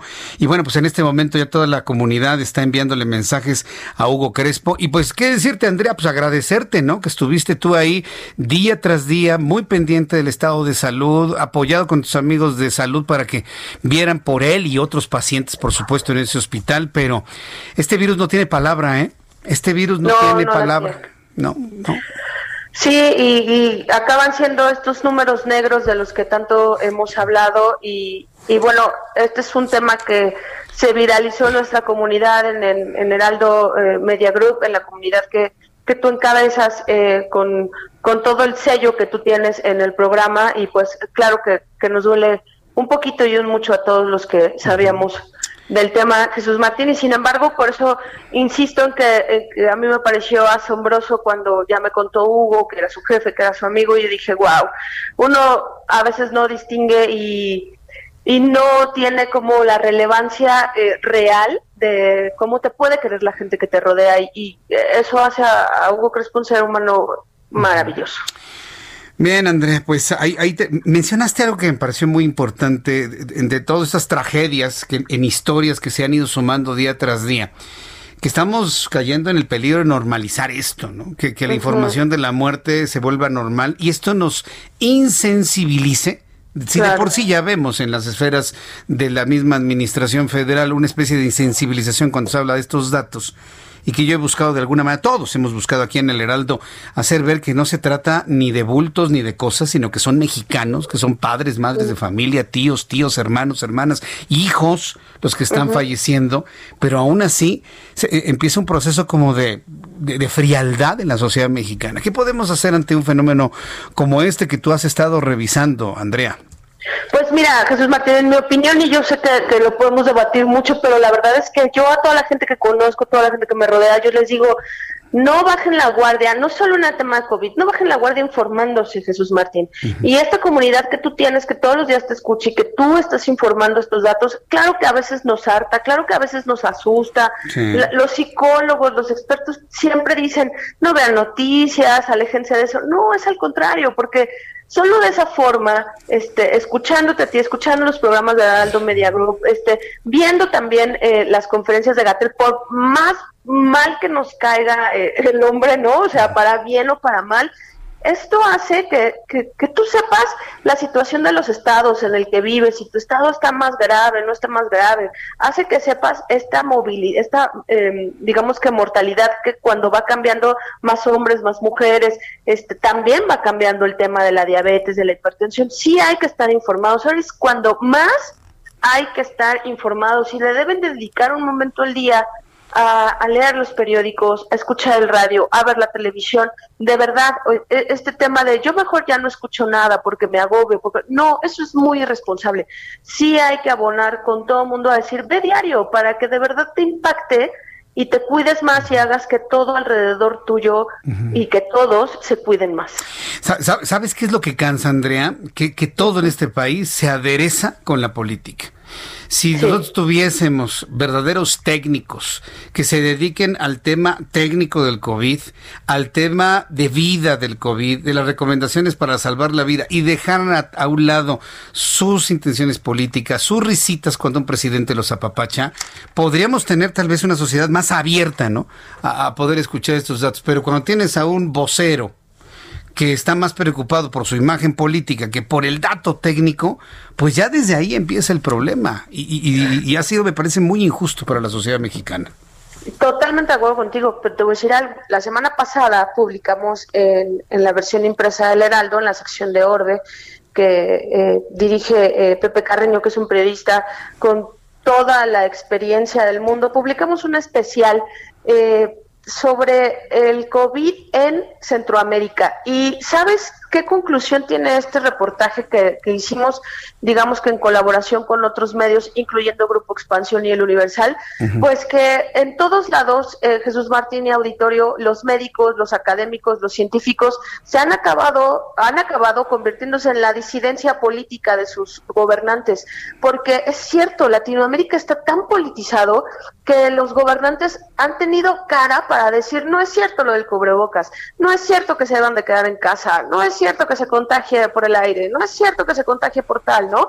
Y entonces la comunidad médica y científica de casi todo Centroamérica, de muchas partes de Latinoamérica, incluyendo la de México, han tenido este Jesús Martín que nadaba contracorriente y lo vemos con, con casos como el del doctor eh, Macías, ¿no? Que, mm. que, se encargó de, de, la influencia y que ha estado varias veces contigo y con varios programas de Heraldo eh, Media Group y me impresiona como en su cuenta de Twitter, por ejemplo, está luchando contra, contra el discurso político cuando dicen, no, ya, salgan a su casa y abrácense. Y él tiene que contestar, por darte un ejemplo, ¿eh? de muchos que lo hacen, y él tiene que contestar, no es cierto, no deben abrazarse, no vean a sus padres, no junten a sus hijos con sus abuelos, ¿no? Este, Sabes, eh, de repente parece un fenómeno, pero hay muy poco respeto a, los que tienen tantos años de estudios y de experiencia y que parece que alguien desde la política no los hago menos ni nada, pero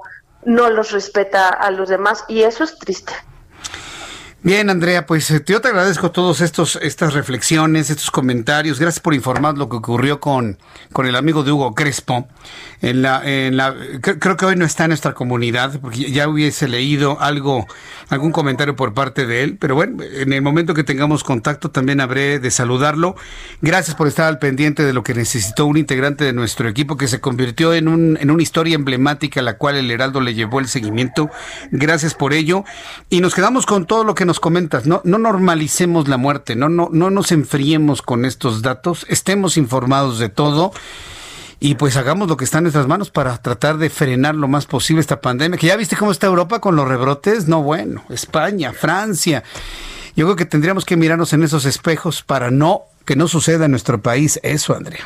Claro, porque además nosotros la preocupación que tenemos es que parece que no acaba Jesús Martín y no va a acabar en tanto no agarremos el, el toro por los cuernos y digamos, a ver, ya, yo me voy a cuidar, yo voy a hacer eso, independientemente de lo que López Gatel y López Obrador y los gobernadores y todos nos estén diciendo.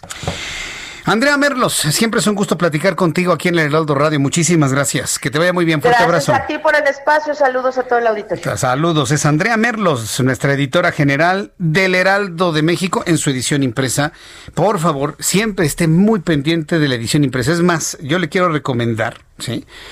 Que ahora que estamos en, eh, este renacer, vamos a llamarlo así, de los medios de comunicación tradicionales, ¿sí? porque llegan las redes sociales y, cambian todo, ¿sí? Eh, sin embargo, ahora con esta nueva normalidad, hay un renacimiento de la televisión, hay un renacimiento de la radio. Yo, yo, le quiero decir que también vea un renacimiento de la prensa escrita. No hay nada en la vida mejor que llegue a su casa en la mañana su heraldo de México impreso, que se lo lleve su voceador, le toca su heraldo, ya. Se, se, suscribe a nuestra edición para que le llegue todos los días a su casa. ¿Por qué le recomiendo esto? Más allá de un, de un, llamado comercial, que sí lo es, porque finalmente es mi casa editorial, esta es mi casa de trabajo. Aquí todas las personas que están en esta empresa son mis hermanos, son mis amigos y que hacen un trabajo extraordinario. yo, yo le quiero pedir que se suscriba al Heraldo. Que, que, pague ya sea mensualmente, semestralmente, anualmente, para que entonces le llegue el periódico y tenga en sus manos, antes que nadie en la mañana, lo que nos decía Andrea Merlos estas investigaciones especiales, estos reportajes especiales, estos suplementos especiales y tenerlo en papel, así que usted pueda respirar el aroma del periódico, de las tintas, el aroma de lo bien hecho, ¿sí? Porque mucha de esa información que en la mañana va a tener, la profundizamos en la radio, en la televisión, la comentamos y todos nos complementamos aquí. Entonces, para que usted no se pierda los trabajos especiales de nuestra edición impresa, suscríbase al Heraldo de México. Regrese a la, a la buena práctica, a la gran práctica de tener un buen periódico en casa de tomarse el café leyendo el periódico y además escuchando la radio o viendo la televisión en el Heraldo. Heraldo Radio y Heraldo Televisión. Y de esa manera tener un complemento informativo total y completo. Prensa, radio y tele de una misma casa editorial. El Heraldo de México. Son las 7.48, las 7.48 del centro de la República Mexicana. Como todos los jueves, el ingeniero Carlos Álvarez Flores, presidente de México Comunicación y Ambiente. Mi querido ingeniero, bienvenido, muy buenas noches. Muy buenas noches, Jesús Martín, a ti y a todo tu auditorio. Vamos a iniciar el primer capítulo de la novela de terror de la contaminación del río Lerma Santiago Pacífico. ¿Terror? Súper bueno, terror, pues ahorita lo vas a empezar a, vamos en, así por capítulos. El 5 de febrero del 2020, la Comisión Interamericana de Derechos Humanos, fíjate, Comisión Interamericana, emitió la resolución 7 diagonal 20 NC 708 diagonal 19 atendiendo la queja de los pobladores de las zonas aledañas, aledañas al río Santiago en México. Decidió otorgar las medidas cautelares a favor de los pobladores de las zonas aledañas al río Santiago de los municipios Juanacatlán y El Salto, así como los pobladores de las localidades de San Pedro y Chicán, Agua Caliente, Chalpicote y Mezcala del municipio de Poncitlán, en Jalisco. La solicitud alega los derechos a la vida, la integridad personal y salud de las personas propuestas como beneficiarias estarían en riesgo a raíz de una presunta contaminación ambiental del río Santiago y el lago de Chapala. Esto es el resultado de un trabajo de muchos años, pero lo que no sabe eh, el público, tu público, los jóvenes, no saben que hay una comisión que se creó, imagínate nada más, el 13 de abril, se llama Comisión de la Cuenca del Río Lerma. El 13 de abril, perdón, 13 de abril de 1989. Y dice así, acuerdo de coordinación que celebran el Ejecutivo Federal, los ejecutivos de los estados de Guanajuato, Jalisco, México, Michoacán y Querétaro para llevar a cabo un programa de ordenamiento de los aprovechamientos hidráulicos y el saneamiento de la cuenca Lerma-Chapala. Este es abril del 89. Hoy estamos en el 20. Y si Pitágoras no se equivoca, son 31 años. ¡Qué barbaridad! Y en 31 años los mexicanos, cinco gobernadores, en este caso, deja ver, son cinco, en 31 caben cinco, por cinco, 25 gobernadores, cinco presidentes de la República. ¿Sí? Sí. En todas las instancias. Eso fue 89. Luego viene en el 93 ya se agrega la Secretaría de Hacienda y Crédito Público, la CDSO, que ahora se llama Bienestar, la Contraloría General, que ahora se llama Función Pública, Recursos Hidráulicos, que ahora se llama SADER, la Comisión Federal, la, la de Salud, esa todavía existe, la de Pesca, ya no hay Secretaría de Pesca, Pemex y todos los ejecutivos, igual para ordenar, para el aprovechamiento de las aguas residuales y llevar a cabo las acciones, bla, bla, bla, bla. O sea, tenemos 31 años y no hemos resuelto nada. Entonces, ¿cuál es la realidad? La realidad es que en este país, estos últimos, me voy a ir a ocho gobiernos, ocho presidentes. O sea, todavía Díaz Ordaz, a pesar del 68, fíjate bien, Gustavo Díaz Ordaz, poblano, a pesar de la matanza del 68, que él no fue el que lo ordenó, ¿verdad? El que lo ordenó fue Luis Echeverría Álvarez, que después fue presidente. Pero de Echeverría para acá, México ha cambiado mucho. Y los presidentes y los gobernadores ya no tienen vergüenza. Y los presidentes municipales, no, pues esos menos. Entonces, esos ni, ni los tomo en cuenta. Ahora bien, el problema es que los derechos humanos que nos fueron otorgados a nosotros tardíamente, el 11 de junio del 2011, por presión internacional, cambiamos la Carta Magna y se convirtieron aquellas garantías individuales. ¿Te acuerdas que decía? Garantías individuales. Ahora son derechos humanos y tenemos derecho a la salud, tenemos derecho a la vida. Está consagrado en el cuarto constitucional derecho a un medio ambiente limpio y sano para nuestro bienestar. Pero no puede haber bienestar en un río podrido. y no nada más está podrido el río, está podrida la conagua. Fíjese bien, que me oiga Blanca Cisneros Jiménez, no es culpable ella, ella tiene 21 meses y no ha podido limpiar la conagua. La, la conagua sigue podrida, igual que la Profepa, acuérdate, hace unos años dije la profeta está podrida y hoy lo repito. ¿Te acuerdas que se enojó aquel este, el procurador que me reclamó y dijo, oiga, oye, pero no, Sí, sí, sí, me acuerdo, ¿cómo tú no? Podrás, tú podrás sentirte muy honrado, le dije, pero la profeta está podrida. La conagua está podrida, porque si no estuvieran podridas, no estarían 1090 sustancias químicas en el río del Santiago y no habría miles de niños con leucemia muertos y decenas de miles de mexicanos con insuficiencia renal.